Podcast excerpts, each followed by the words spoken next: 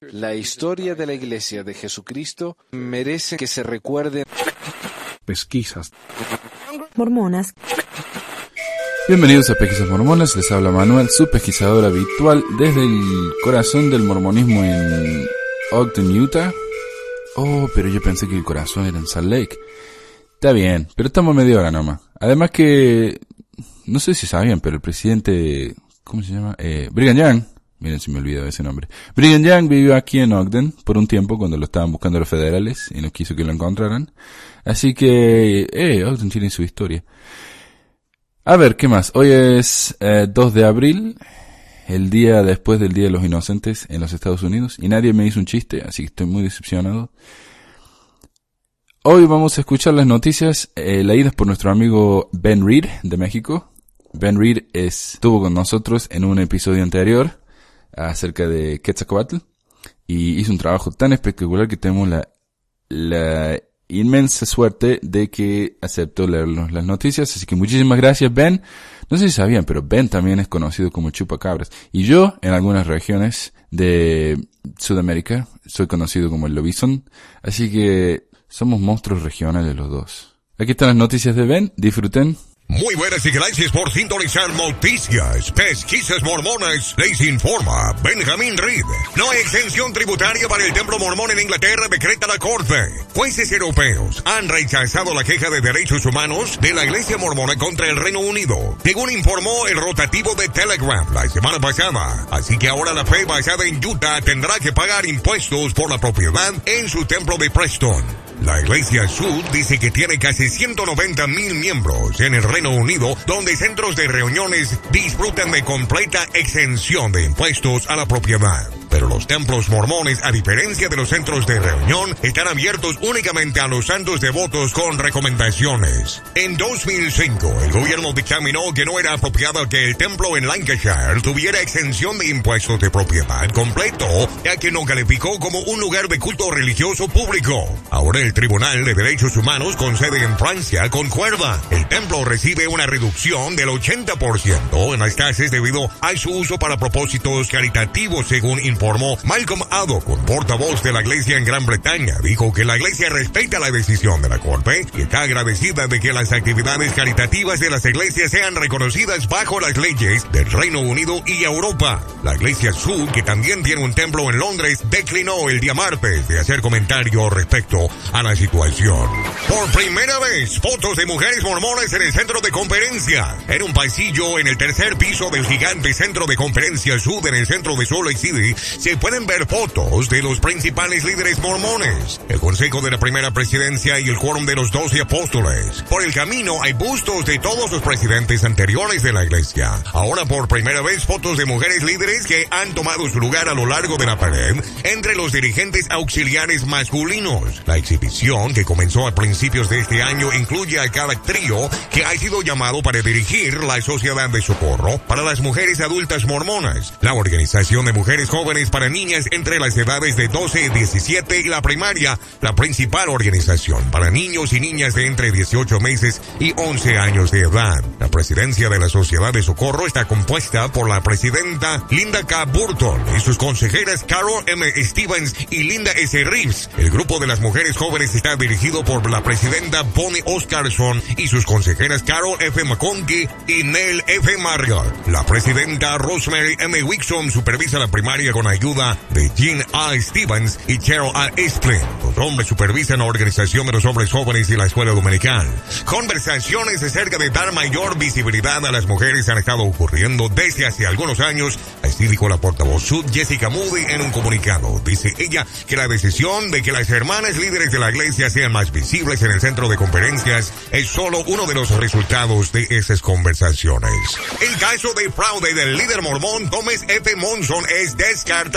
Un ex seguidor hizo un juicio individual contra Thomas Monson, presidente de la Iglesia Sud con sede en los Estados Unidos. Tom Phillips afirmó que el señor Monson violó la ley de fraude al tratar de obtener dinero utilizando declaraciones falsas o engañosas. Pero el juez de distrito Howard Riddle lo llamó un abuso del proceso judicial. Malcolm Adcock, director asistente de asuntos públicos de la Iglesia Mormona en Europa, dijo, este caso fue un mal uso del sistema legal y nunca deberían haber sido aceptado. Hablando en la Corte de Magistrados de Westminster, el juez dijo, estoy satisfecho que el proceso de la Corte esté siendo manipulado para proporcionar un foro de alto perfil para atacar las creencias religiosas de los demás. La citación alegó que entre febrero de 2008 y diciembre de 2013, el señor Monson había inducido a dos hombres a que pagaran un diezmo anual basado en enseñanzas que no eran ciertas. Las enseñanzas incluidas mantienen que no había muerte en la tierra antes de 6.000 años atrás. Todos los seres humanos son descendientes de dos personajes que vivieron hace aproximadamente 6.000 años. José Jeffrey Smith tradujo el libro de Mormón de planchas de oro antiguas y es una historia confiable. Los aborígenes son descendientes de israelitas que salieron de Jerusalén en el año 600 antes de Cristo.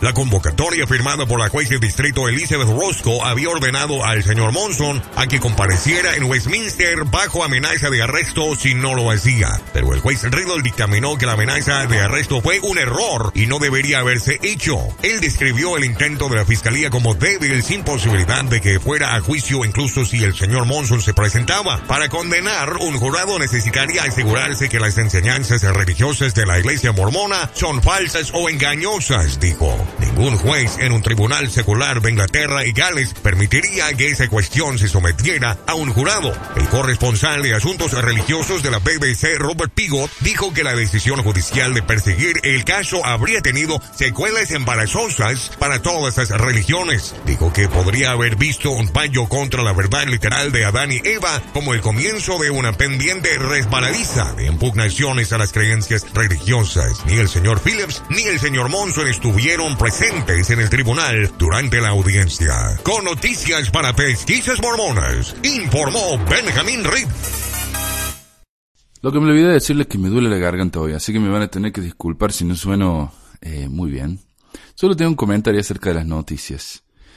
Eh, este juicio que le hicieron a, a, la iglesia en Inglaterra, la verdad que fue un, desperdicio, una, oportunidad desaprovechada, porque si... Ah, el señor Phillips se hubiera concentrado en el problema con el dinero en la iglesia, en vez de, en vez de hablar de temas que son eh, típicos de la cristiandad en el mundo, como la, creación y Adán y Eva y, y, todo eso, ¿no? Él, él desperdició esa, esa oportunidad.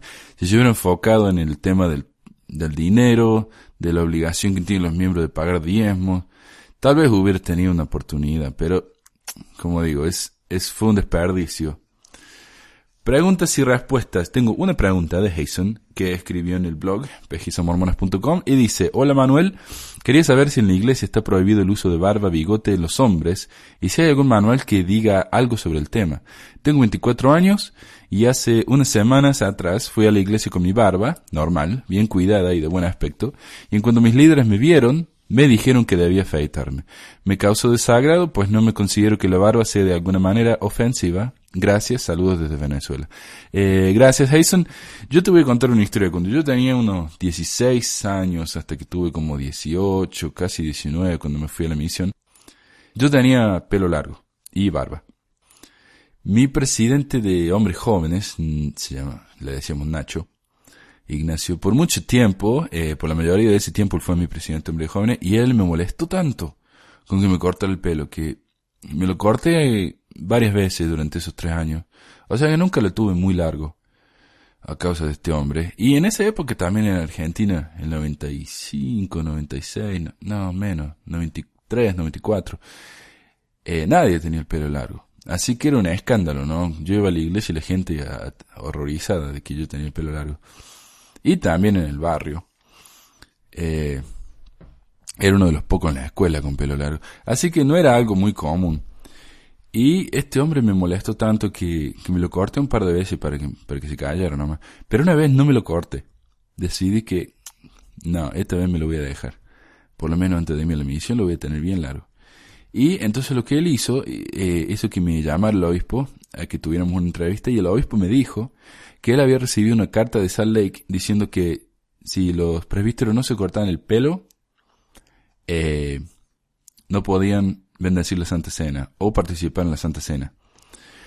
Y, y yo era, yo era un adolescente, no era, no era un adulto, pero yo me di cuenta, yo sabía que, que este hombre me estaba mintiendo y a mí me dio una lástima, no que él tuviera que recurrir a este tipo de cosas. Yo le hubiera, le hubiera tenido que pedir que me mostrara la carta. Eso es lo que tenía que haber hecho yo.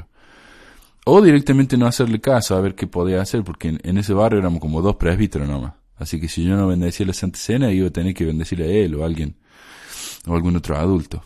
Así que una, me dio mucha lástima, ¿no? Lo que él tuvo que andar haciendo. Otra oportunidad me dijo Nacho que él había leído en Doctrina de Salvación, lo cual yo busqué y no es cierto, del presidente Joseph Fielding Smith, que el diablo y sus ángeles llevan barba y por eso nosotros no debemos copiar al enemigo. Lo cual tiene muchísimo sentido, ¿no? Porque sabemos que los, los, los espíritus llevan barba de vez en cuando. Y tienen problemas de, de aseo también, los espíritus. El manual de instrucciones, volumen 1, para presidentes de estaca y obispos, es decir, el, el manual que yo no debería tener, no dice nada de barbas, bigotes o pelo largo.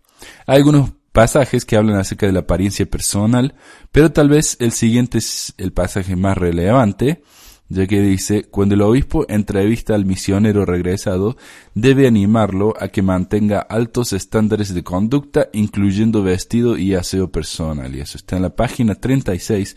Si lo encuentran, yo tengo otra página que se llama mormondocs.org y ahí pongo un link a otra página que tiene el manual este, así que lo pueden bajar si quieren. Eso fue, yo creo, un regalito de, de la gente de Wikileaks. En inglés, aseo personal, grooming, se refiere casi exclusivamente al pelo, ya sea la barba, el bigote, el pelo y la cabeza, pero no hay nada explícito que diga que, que si las barbas son apropiadas o no. De hecho, eso no es ningún impedimento para entrar al templo. Y no está entre las preguntas del templo y hay gente que puede ir al templo con barba. Yo he ido al templo con barba. Así que obviamente no es un impedimento para ir a la iglesia y tener llamamientos. El sitio el10.org el cual incluye el contenido de todos los manuales de la Iglesia, eh, no dice nada acerca de la apariencia personal de los miembros que no son misioneros. La mayoría de los artículos que hablan sobre varos y bigotes son de los años 70, y tal vez el más explícito de ellos es el artículo de diciembre de 1971 en la revista Ensign, llamado, el artículo llamado Standards for Dress and Grooming, es decir, estándares para el vestido y apariencia personal, por el Elder Oaks. Este artículo, por supuesto, no existe en español, así que no es para nosotros, me imagino. Esos peludos de Sudamérica. Nuestras reglas contra el, la barba y el pelo largo son contemporáneos y pragmáticas. Son sensibles a las condiciones y actitudes de nuestra propia sociedad, y en este momento particular. Los precedentes históricos son inútiles en esta área. Esto lo dice él porque mucha gente venía y le decía, eh, pero Brigham Young y muchos de los apóstoles del pasado cercano han tenido barba. Y él dice, sí, pero es una cuestión cultural, no, no espiritual o doctrinal.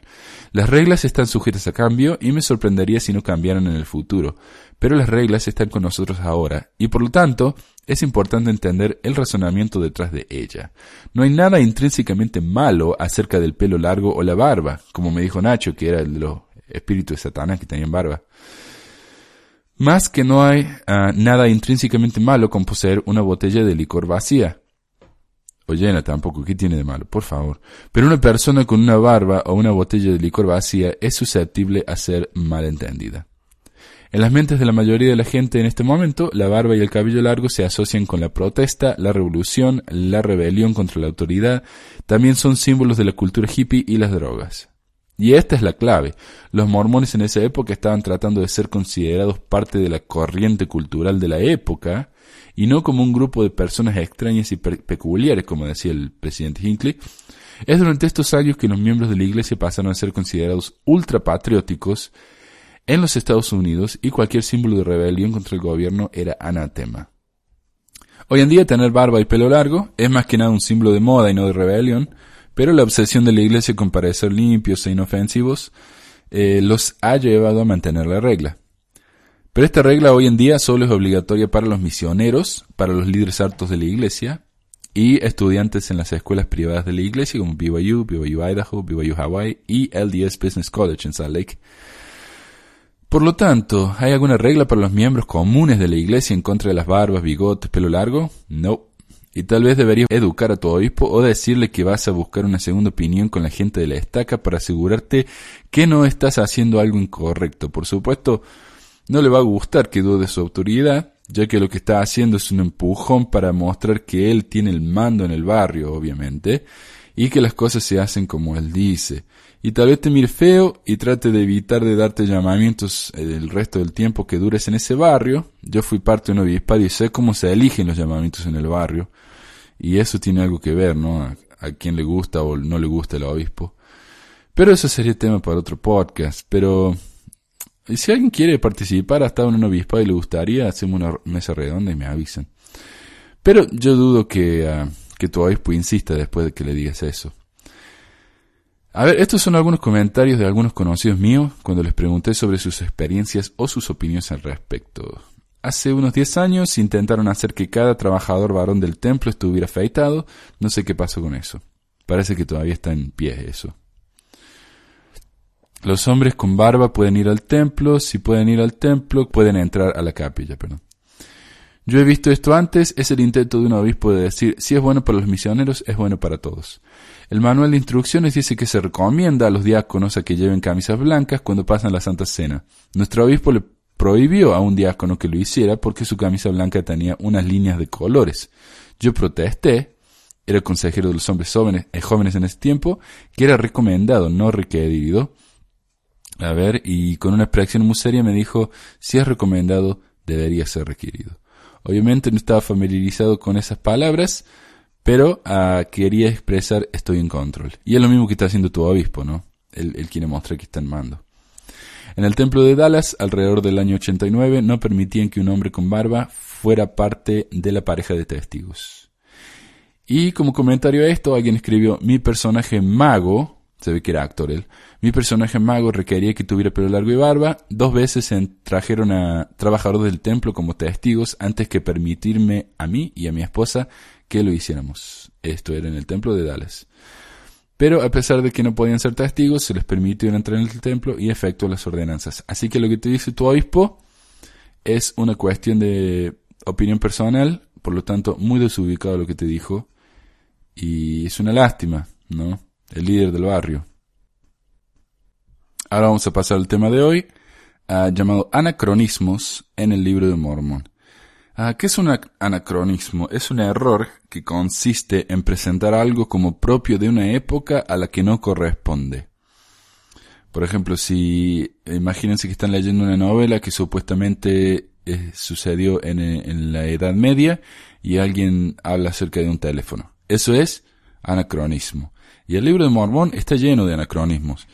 Y podemos hacer una serie, qué sé yo, 10 programas con anacronismo, pero yo quiero simplemente darle una, un sample, como se diría, no sé, un sample de algunos, tal vez los más famosos, los más populares.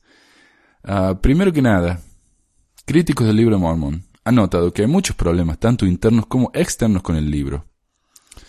Uh, el primer, la primera inconsistencia histórica eh, anacronismo que, hemos, que vamos a hablar es acerca de la referencia al encarcelamiento de Jeremías en el libro de Mormon. A ver, en 1 Nefi 1.14 dice, han rechazado los profetas y han arrojado a Jeremías en una prisión. El problema es que Jeremías fue encarcelado en el octavo año del reinado de Sedequías, eso está en Jeremías 32.1.2, mientras que la familia de Ley se fue de Jerusalén el primer año del reinado, eso está en 1 Nefi 1.4. Fue entonces que Nefi tuvo una visión de lo que pasaría en el futuro. Eh, eso no estaba en sus escrituras, ellos no sabían acerca de esto, ellos se fueron antes de que Jeremías fuera a la cárcel. Entonces, ¿cómo podía saber Nefi? Desde un punto de vista teológico, todo es posible. Es decir, tal vez Nefi podría haber tenido una visión de lo que iba a pasar con Jeremías en el futuro. Pero desde un punto de vista histórico, esto representa un problema para la historicidad del libro de Mormón. El sitio oficial de Fair Mormon, y vamos a hablar mucho de Fair Mormon porque Fair Mormon es el, el grupo o la asociación eh, apologista de la iglesia. Como hemos mencionado muchas veces, Fair Mormon dicen que son independientes de la iglesia, pero como también hemos dicho en un programa anterior, eh, la iglesia ha dado millones de dólares para apoyar el trabajo de Fair Mormon. Entonces me parece muy bien y justo hablar, usar a, el material de Fair Mormon como el material oficial de la iglesia, a pesar de que la iglesia no tiene posición oficial de nada. Yo creo que si, si nos concentramos en qué es doctrina hoy en día en la iglesia, qué, qué, qué situación, ¿cómo se dice? ¿Qué posiciones oficiales tiene la iglesia en las diferentes cosas? la doctrina de la iglesia va a entrar en una página de cuaderno de, de, escuela, ¿no? Eh, eh, la, doctrina es tan chica hoy en día. Más que nada, todos los libros de la iglesia hoy en día no son de doctrina, sino de, eh, de buena onda, de positivismo y cosas así. Pero oficial, doctrina oficial de la iglesia es, minúscula. Incluso, miren que una de las doctrinas que, que se habla en la iglesia es de que um, un día vamos a llegar a ser dioses. Y Hinckley a eso lo negó él en una entrevista. Así que, ¿qué es la doctrina entonces de la iglesia? No sé. No sé, hay un Dios, Jesucristo, y después de eso ya es toda opinión. Ok. Pero volvamos. El sitio oficial de Fair Mormon dice que no hay ninguna contradicción acerca de esto de Jeremías. Jeremías fue encarcelado dos veces. Una vez en el octavo año, una vez antes que la familia Ley se fuera de Jerusalén. Entonces, dos veces, perdón, una vez en el octavo año y otra vez antes de que la familia Ley se fuera de Jerusalén. Otra explicación tiene que ver con el hecho de que Ley y su familia vivieron en una tienda fuera de Jerusalén y después de ese tiempo tuvieron que volver a buscar las planchas y a las hijas de Ismael. Y ahí fue cuando se enteró Nefi de que Jeremías había sido capturados. Si bien estas son explicaciones plausibles, no están libres de problema. Por ejemplo, es cierto que la Biblia dice que Jeremías fue encarcelado dos veces. La primera vez se menciona esto en el capítulo 32, el cual data el encarcelamiento al octavo año del reinado de Sedequías. La segunda vez que se menciona su encarcelamiento es después, en el libro de Jeremías, en los capítulos 37 y 38. Basado en esto, uno tendría que asumir que el segundo encarcelamiento de Jeremías sucedió mucho tiempo más tarde de la fecha en la que Ley se fue de Jerusalén, mucho más del octavo año después del reino de Sedequías. ¿Se me entiende? Pero la gente de Fair tiene una respuesta para esto también. La Biblia no está escrita en orden cronológico. Por lo tanto, el segundo encarcelamiento sucedió antes que el primero en la Biblia. A ver, si esto no es tratar de hacer acrobacias mentales para tratar de que todo armonice, no sé qué es. A, ver, ahora supongamos que la segunda explicación es correcta, es decir, que Ley y su familia estuvieron en el desierto hasta que decidieron volver para buscar las planchas. Esto querría decir que les tomó entre 7 y 8 años de vivir en una, en una carpa, en una tienda en el desierto, para darse cuenta de que se habían olvidado las planchas y que Nefi y sus hermanos tenían que casarse. Como nota aparte, ¿no es un dato impresionante que Ley tenía el mismo número de hijos que Ismael, excepto que en proporción inversa? Es decir, si Ley tenía cinco hijos varones y tres hijas mujeres, Ismael tenía tres hijos varones y cinco hijas mujeres. O tal vez tenía seis hijas mujeres, ya que una de sus hijas se casó con Sorama, el siervo de Laban. Citas de Isaías. Y esto no es un problema solamente para la iglesia, es un problema para eh, la gente que cree en la historicidad de la Biblia también. Porque, a ver, el libro de Mormón contiene extensas citas del libro de Isaías. De hecho, en un artículo en la revista Ensign, Gerald N. Davis hace una pregunta muy interesante. ¿Por qué incluiría Mormón 21 capítulos casi completos de Isaías en el libro de Mormón? Su respuesta, como es de esperar, dice que esto fue para, uno, corregir los errores de traducción en la versión en inglés del rey Santiago, a pesar de que esta traducción no existía en la época de Mormón. Pero como dijimos antes, si consideramos que Dios había participado en esto, entonces todo es posible. Y dos, el libro de Mormón incluye comentarios a Isaías, lo que es de gran beneficio para el lector moderno. Uno se tendría que preguntar entonces, ¿por qué no incluyó eh, y Mormón todas las escrituras en, la Biblia que están incorrectas? Después de todo, José Smith encontró Mormón, un montón. Pero solo incluye Isaías, lo cual es un problema en sí, vamos a ver. Algo poco discutido en los estudios bíblicos ortodoxos, no solamente mormones, sino en general, es que, a ver, eh, esto es una cita, la erudición moderna considera que el libro de Isaías es una antología. Las dos composiciones principales de las cuales son el libro de Isaías en sí, capítulos 1 al 39, con algunas excepciones, que contiene la palabra del profeta Isaías mismo, el cual data de la época del primer templo alrededor del año 700 a.C. Es decir que cuando se fue ley en el 600 a.C., este libro ya había estado alrededor por 100 años, o sea que no hay ningún problema con esto. Pero el segundo Isaías, Deutero Isaías, capítulos 40 al 66, también escuchado como proto Isaías, que comprende las palabras de un profeta anónimo que vivió unos 150 años más tarde, en la época del exilio babilónico y la restauración del templo en el período persa. Una prueba de la diferente autoría del libro de Isaías fue presentada en la Universidad de Chicago, en la que un estudio del lenguaje del libro de Isaías, comparado con el de Isaías, demuestra que son muy diferentes. No solo en el uso del idioma, sino en el estilo. ¿Cómo podía entonces Ley tener escrituras que no se escribirían por, por 50 años más? Si él se fue en el 600, este libro se escribió 50 años después de que él se fue. Entonces, ¿cómo los podía tener? Es como si yo tuviera ahora un libro que está escrito dentro de 50 años. ¿Cómo puede ser? Anacronismo. La explicación apologista para estos problemas es muy simple. Primero que nada, los eruditos simplemente están equivocados al pensar que hay dos libros de Isaías. Después de todo, profesores de BYU ah, lo estuvieron en detalle y no encontraron nada que encontraría la historia del libro de Mormón. Entonces ahí está la prueba. Miren, los libros de la gente de BYU eh, tiene que estar eh, tiene que estar eh, eh, eh, correcta, ¿no? No vamos a mandar creaño todos los estudios de la Biblia mundiales. Segundo, el que el libro de Isaías y el Deutero Isaías usen dos vocabularios y dos estilos diferentes no es prueba de que hayan sido escritos por dos autores diferentes. Cómo me gusta la, lógica apologista, es, es una belleza, es como poesía.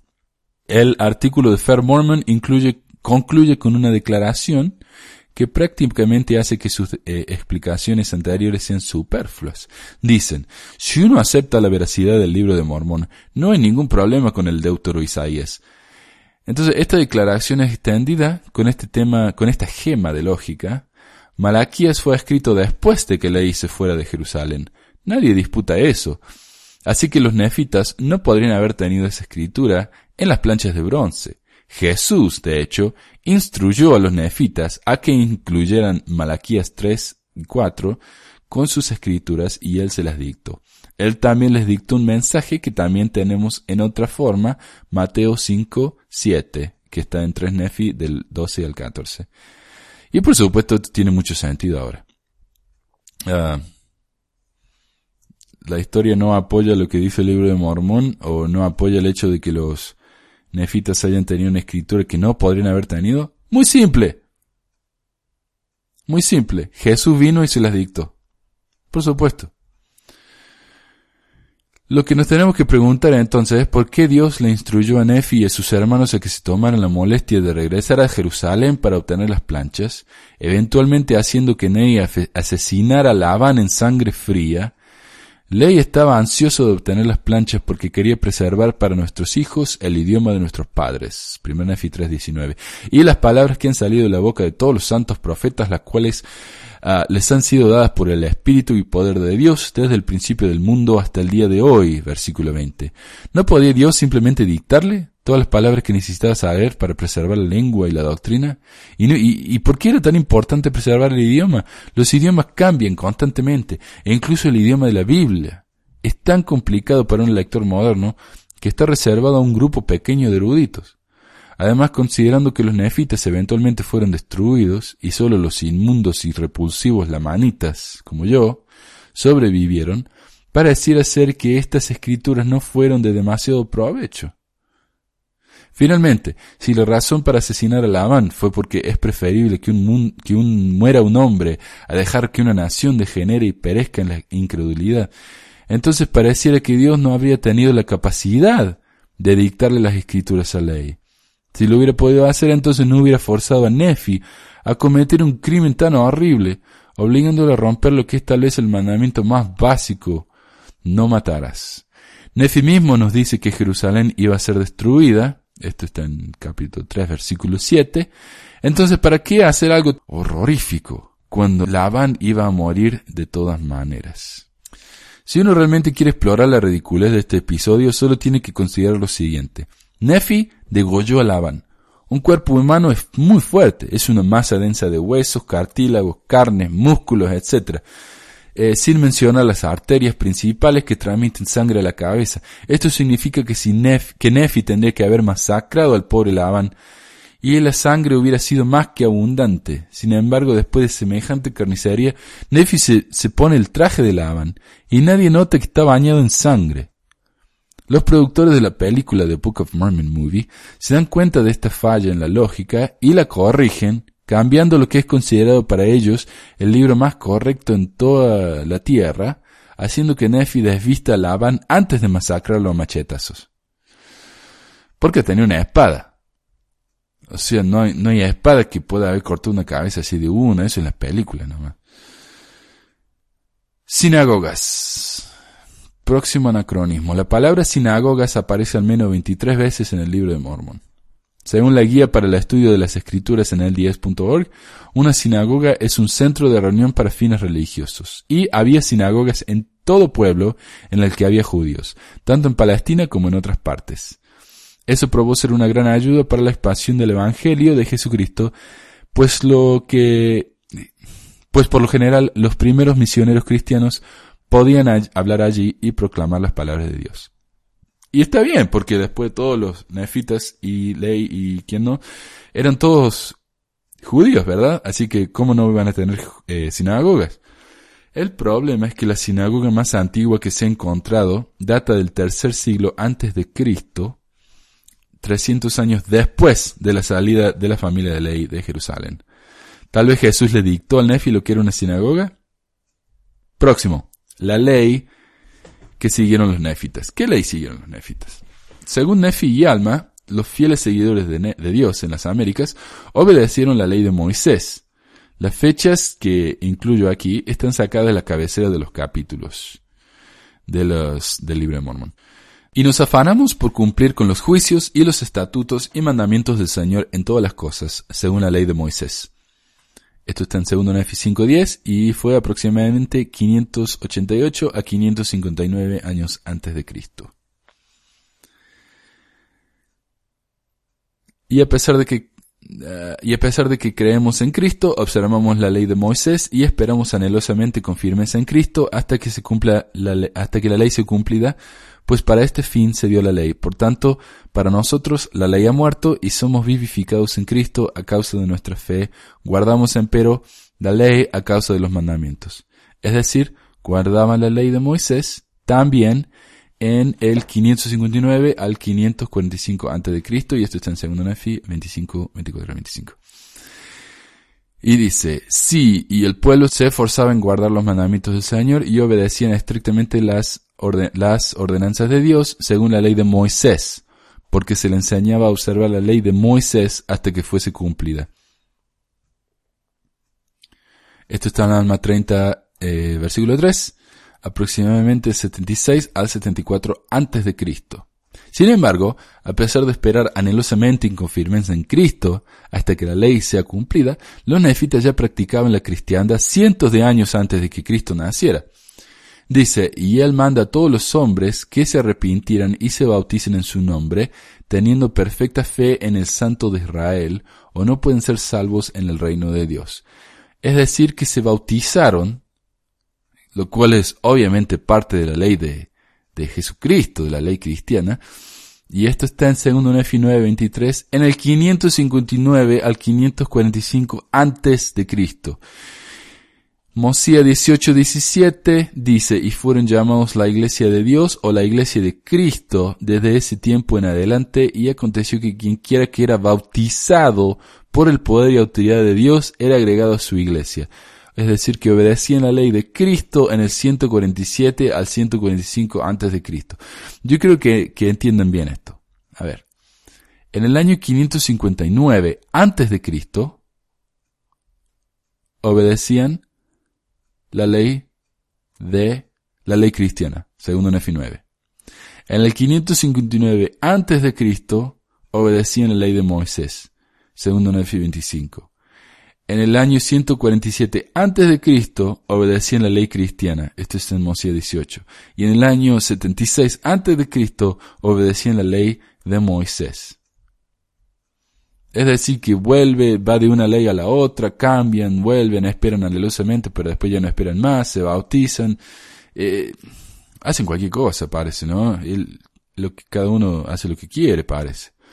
Y seguían la ley de, de, Jesucristo 600 años de que Jesucristo naciera, pero esto no, es un problema, porque Jesucristo se le podría haber parecido 600 eh, años antes de nacer y dictarle lo que tenía que creer.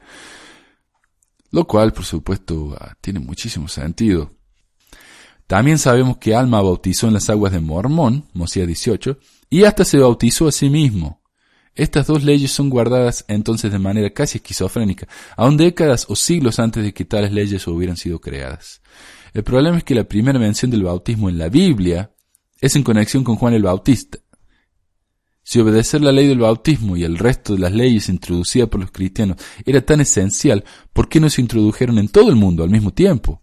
¿Por qué algunos siguieron obedeciendo la ley de Moisés y esperando el cumplimiento de la misma si la ley de Cristo ya había sido establecida en la tierra? Pero si leemos atentamente, Jesús mismo se le apareció a los nefitas y en ese momento les dio poder para bautizar y les enseñó la manera correcta de hacerlo. Esto está en tercer Nefi 11, 21. ¿Por qué tenía Jesús necesidad de venir a las Américas, establecer todo esto, si los nefitas lo habían venido haciendo por casi 600 años? Una pérdida de viaje, de frequent flyer. Una pérdida de tiempo para Jesucristo venir acá a enseñarles lo que ya sabían, darle poder que ya tenían. Es una suerte que el alma de Nefi se, deleite, en la claridad para con mi pueblo. Uno solo tendría que imaginarse el dolor de cabeza que sufriría al leer todo esto si hubiera preferido no ser claro. Próximo problema anacrónico, lingüística. Primer Nefi 1.2 dice que el libro de Mormón está escrito en el lenguaje de mi padre, que se compone de la ciencia de los judíos y el idioma de los egipcios. Es decir, es difícil entender de qué está hablando aquí Nefi, pero las menciones al lenguaje nefita continúan. Mormón 9.32 al 34, o sea, muchos años después, y aquí hemos escrito estos anales según nuestro conocimiento, en los caracteres que entre nosotros se llama egipcio reformado, y los hemos transmitido y alterado conforme a la manera de hablar, a nuestra manera de hablar, y si nuestras palabras hubieran sido, hubiesen sido suficientemente amplias, habríamos escrito en hebreo. Pero también hemos alterado el hebreo, y si hubiésemos podido escribir en hebreo, he aquí, no habríais tenido ninguna imperfección en eh, nuestros anales. Ningún otro pueblo conoce nuestra lengua. De nuevo, es difícil entender de qué está hablando aquí, pero Daniel Peterson, apologista mormón, viene al rescate con una teoría que él inventó, pero que tiene tanto sentido como, cualquier otra. Según Peterson, el libro de Mormón está escrito en hebreo, pero con letras jeroglíficas griegas. Esto me recuerda cuando yo le decía a mis alumnos en el secundario que cuando yo era chico estudié griego. El problema es que lo único que me acordaba de los tres años que estudié era el alfabeto, y para hacerme ver escribía los nombres de algunos estudiantes en griego. Pero no era realmente griego, era en, eh, sus nombres normales con letras griegas. Y así, por ejemplo, en vez de escribir a Andrés con las letras A, N, T, etc., lo escribía con alfa, nu, delta, etc. Esto es lo que Peterson está diciendo, ¿no? Es como cuando uno escribe a la palabra, qué sé yo, sol en español, pero con caracteres chinos, pero todavía dice sol, no es, no es chino, es español, pero con letras chinas. Según lo que podemos deducir del libro, el idioma no cambió en los mil años que abarca la historia del libro de Mormón. Después de todo, eh, Mosía enseñó a su gente de las planchas de bronce, y en el año 35 después de Cristo, 650 años después del éxodo laíta, se hace referencia a las enseñanzas del profeta Zenos y Zenoc, los cuales también están en las planchas de bronce. Ahora, una nota aparte. Esta escritura podría, haber, eh, podría ser usada como un ejemplo del proceso de crear nombres en el libro de Mormón usado por Smith. Tenemos dos profetas, uno al lado del otro. Uno se llama Zenos y el otro se llama Zenoc. Pero sí, tal vez hablemos de eso después porque no hay tiempo. Lo cual nos muestra que el idioma o no había cambiado o era lo suficientemente comprensible. Para dar una comparación, el poema del mío Cid es la épica más antigua en la lengua española. Fue escrito hace un poco más de 800 años y hoy es prácticamente incomprensible para el lector casual. La introducción del libro de Mormón dice que los lamanitas son los principales antecesores de los indios de las Américas. Sin embargo, ninguna lengua semítica es hablada por los nativos americanos hoy en día, y no hay evidencia de que ninguna lengua nativa americana haya sido influida por ninguna lengua semítica en ningún punto de la historia. La lingüística histórica especializada en las lenguas de América concuerda con que las lenguas nativas de América no pueden estar relacionadas entre ellas, hasta al menos unos 8 o 10 mil años, uh, siendo independiente tan solo en el último milenio. Es decir, no hay ninguna prueba de que haya, uh, se haya hablado el hebreo o el egipcio en las Américas. A pesar de que no pude encontrar ninguna declaración o explicación al respecto en Fair Mormon, Barry Fell, ex profesor de zoología, enfrenta estos problemas en su libro América BC, o América antes de Cristo. Fell supuestamente tradujo una nueva versión del manuscrito que José escribió para el profesor Charles Anton, y la traducción es sorprendentemente similar a Primer Nefi 1. El problema es que este manuscrito fue una de las falsificaciones hechas por Mark Hoffman. En una entrevista, el señor Fell dijo que el manuscrito que tradujo estaba compuesto de cinco idiomas diferentes, a pesar de ser solo una página. Tenía hebreo, egipcio, nimudio, etc. Profesores de árabe en la Universidad de Utah investigaron el manuscrito y la traducción y llegaron a la conclusión de que los caracteres no coincidían con ningún idioma conocido. Esto demuestra cómo uno puede encontrar lo que esté buscando en un texto si conecta los puntos de la manera conveniente también muestra el proceso de investigación, entre comillas, de un apologista. No hay recurso que no le venga bien, no importa si los recursos se sacan de distintos extremos del mundo o de distintas épocas. Si el material es conveniente para la conclusión buscada por el apologista, va a ser usado. O como los entrevistadores del señor Fell reportaron, el trabajo del señor Fell en los caracteres de José Smith nos lleva a creer que primero leyó el libro de Mormon y luego trató de hacer que su traducción se inclinara, se inclinara en esa dirección, por supuesto. Expandiendo la teoría de algunos estudiosos mormones, el señor Fell publicó fotografías de escritos en los, de los indios Micmac y los comparó con el nuevo manuscrito. Recordemos, el manuscrito que él está usando era una falsificación, pero no lo sabía. Él pensó que era legítimo. Así que se está avergonzando acá haciendo esto.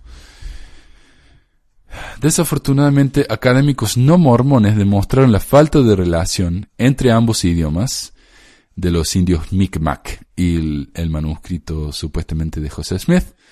Y en su siguiente libro, Saga América, Fell parece cambiar de opinión. En América Saga, o en Saga América, ¿cómo se llama? Eh, Fell trata de mostrar otras conexiones entre el viejo mundo y la América y la antigua América, pero según Yves Goddard y William Fitzburg del Departamento de Antropología del Instituto de Smithsonian, no hay palabras prestadas en la prehistoria del origen del viejo mundo que se hayan encontrado en ninguna lengua indígena de América del Norte. Se hace la afirmación en el libro América BC que hay palabras de origen egipcio, semita, celta, nórdico en, determinados idiomas indios de la familia algoquina, pero la supuesta evidencia es seriamente defectuosa.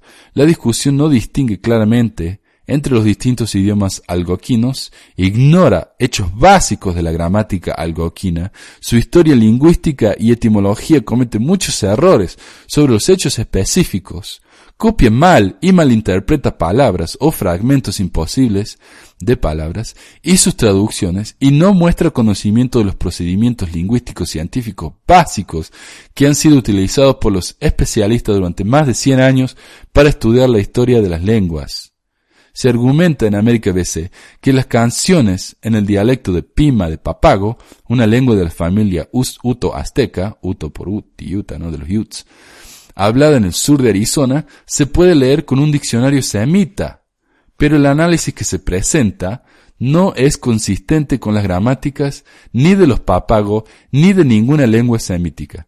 Las palabras papagas se han dividido o reordenado de manera arbitraria, la traducción libre que figura en la fuente utilizada ha sido ignorada y algunos de los símbolos fonéticos en la publicación original han sido mal interpretados. En resumen, Hay que decir que los debates en América BC no muestran conocimiento del análisis gramatical correcto de las lenguas amerindias consideradas. No hay una comprensión de las gramáticas de las lenguas algoquinas, pima o suni, y hay una concepción de las existencias de normas escritas que rigen el orden y la forma permitida de elementos de esos idiomas para la los lingüistas del Smithsonian. Los argumentos presentados en América BC, por lo tanto, no tienen valor. Entonces la gente del Smithsonian prácticamente destruyen los argumentos del América BC en tres párrafos. Pero ah, aparentemente el libro de Mormon fue escrito en un lenguaje imposible de detectar. No existe en el registro histórico no se pueden encontrar por medios arqueológicos, y pareciera que los apologistas no tienen comentarios al respecto, aparte de repetir los argumentos del señor Fell, quien ni siquiera era mormón. Y las autoridades de la iglesia, por supuesto, nunca han hablado del tema, más que para repetir lo que dice la introducción del libro de Mormon. Los indios americanos son descendientes de bla bla bla. Ah, a ver, uno podría decir, entonces, ¿para qué habla uno de, este tema de América BC? Porque muchos apologistas de la iglesia lo siguen utilizando estos argumentos, a pesar de que no, no tienen validez.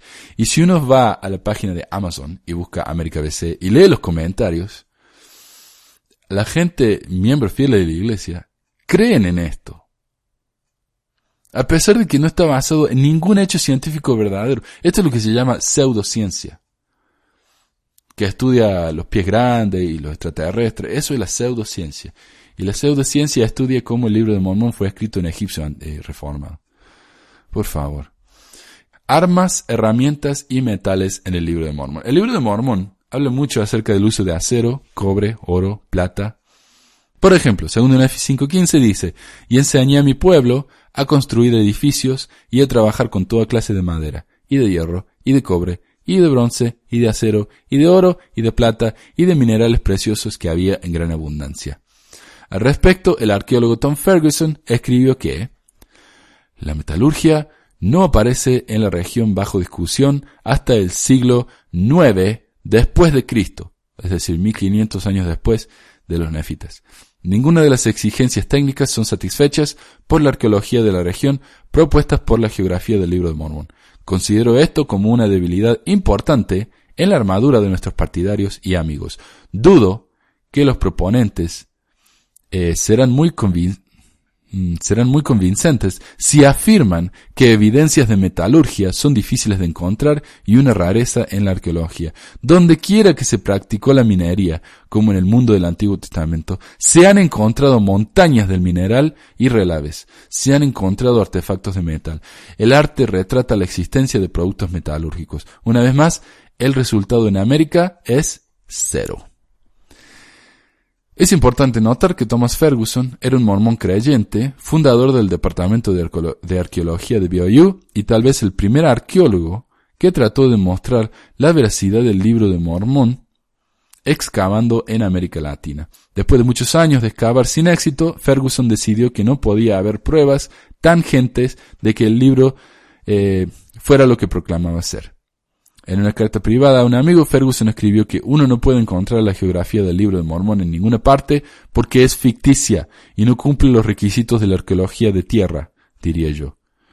Lo que, lo que está en la tierra nunca se ajustará a lo que está en el libro.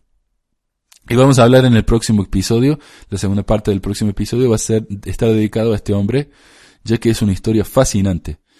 Entonces, Hemos encontrado ah, metal, montañas de metal en toda Europa, pero no hemos encontrado ni un, ni una chapita de, ni una tapita de Coca-Cola en, América de esa época, de los nefitas. Los arqueólogos mormones dicen es porque es difícil encontrarlo. No, no es difícil. Como dice Ferguson, hemos encontrado montañas de metal en Europa. Entonces, ¿por qué no encontramos nada en América? Porque no había nada. En Éter 15.2 se enseña, vio que ya habían sido muertos por la espada cerca de dos millones de los de su pueblo. Ok, ok.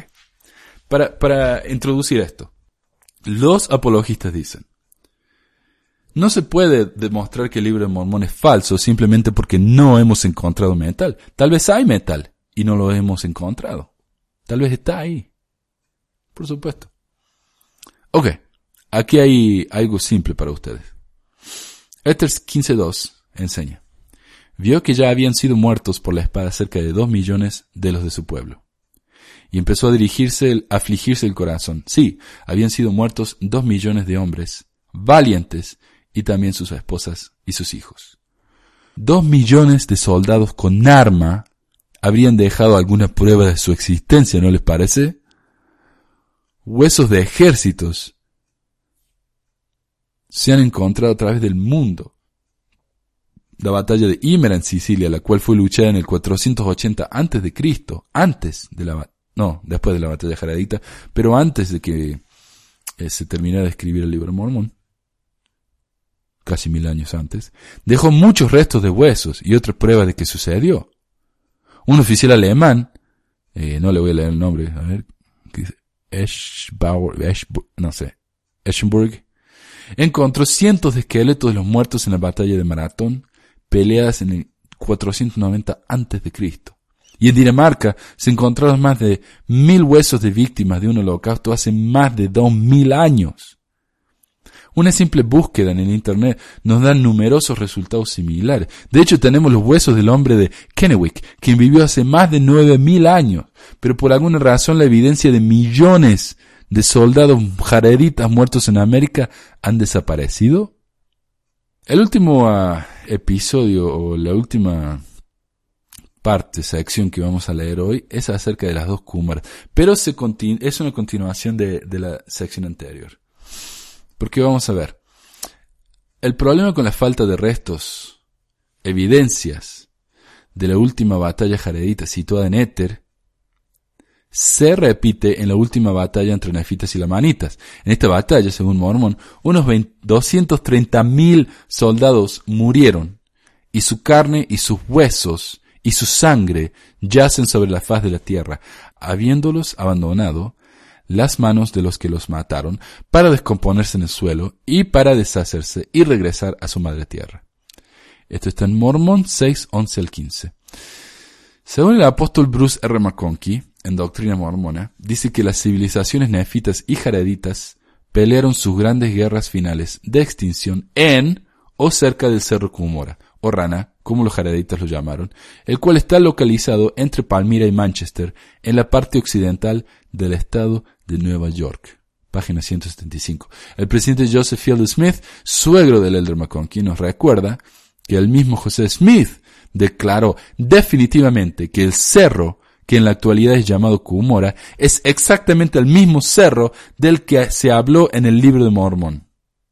Esto está en Doctrina de Salvación, volumen 3, página 232 al 243. Es decir, que el cerro Cumora, que eh, fue el sitio de dos guerras, que combinadas habrían tenido dos millones y medio de bajas?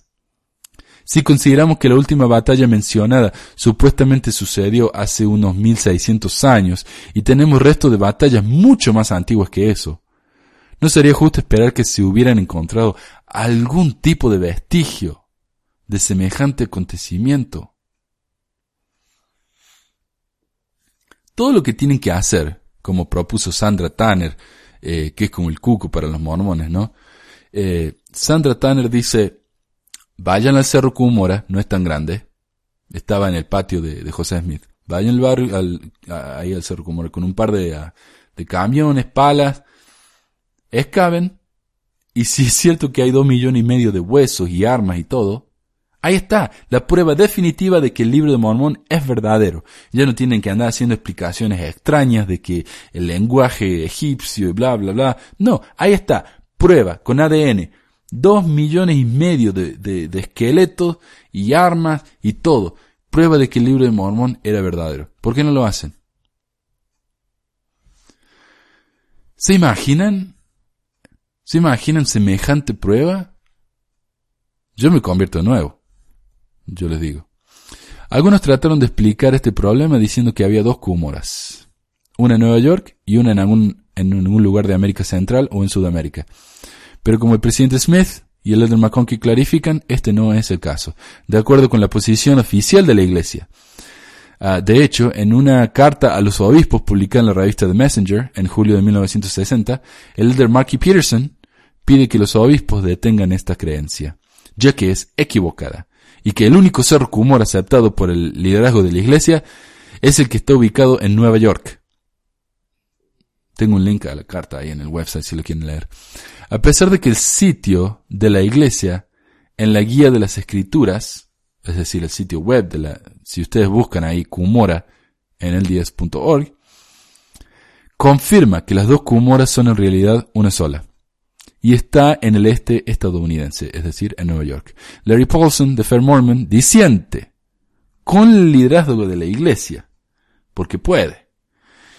Él arguye que el cerro del libro de Mormón no podría haber estado en Palmira. El libro de Mormón solo menciona un Cumora, por supuesto, pero fue el mismo cerro, fue el mismo cerro que los jaraditas llamaron Rama. Se localiza cerca de la orilla occidental eh, de la orilla de un cuerpo de agua lo suficientemente grande para ser llamado un mar, según la escritura, ¿no? La colina de Nueva York, erróneamente llamada Cumora por los primeros santos, está al sur de algún cuerpo de área de agua lo suficientemente grande como para ser llamado un mar.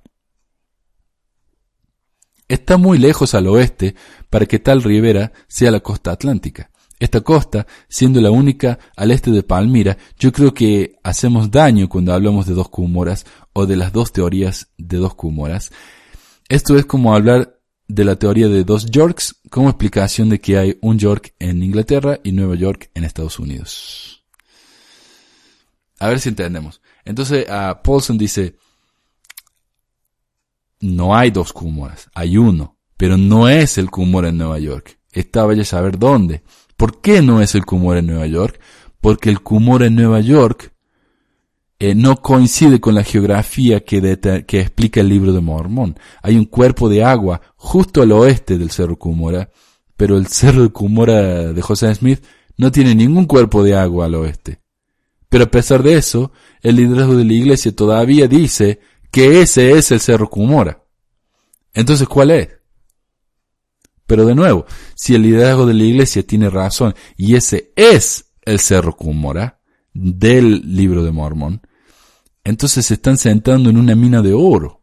Todo lo que tienen que hacer es excavar y sacar los huesos que prueban 100% definitivamente que el libro de Mormón es verdadero, pero no lo hacen, porque saben que no van a encontrar nada.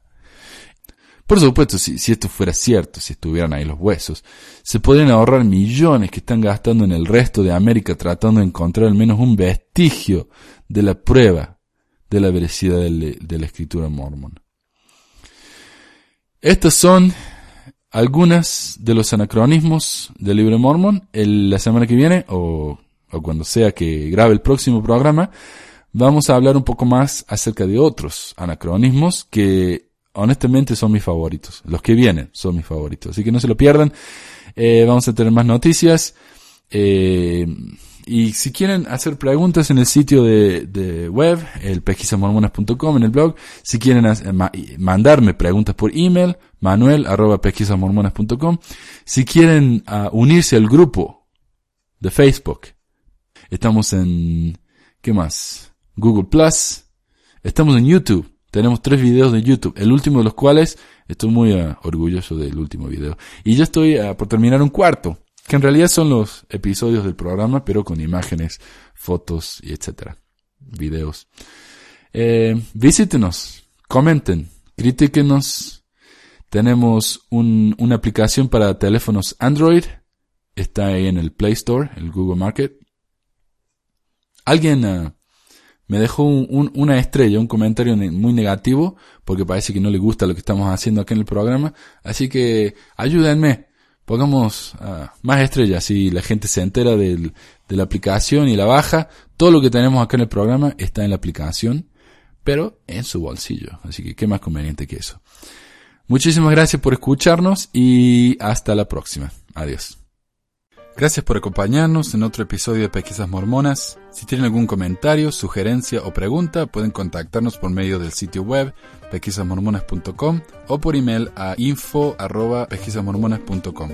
También pueden unirse a nuestro grupo de Facebook y suscribirse al programa en iTunes. También se puede bajar el programa por medio de nuestra página web y si les gustaría ayudarnos, siempre necesitamos materiales de investigación, traducción y nunca nos quejamos, por supuesto, por cualquier donación monetaria. El dinero que recibimos nos ayuda a pagar por el sitio web, por el hosting y por los equipos de sonido. De nuevo, muchas gracias y nos estamos reuniendo pronto.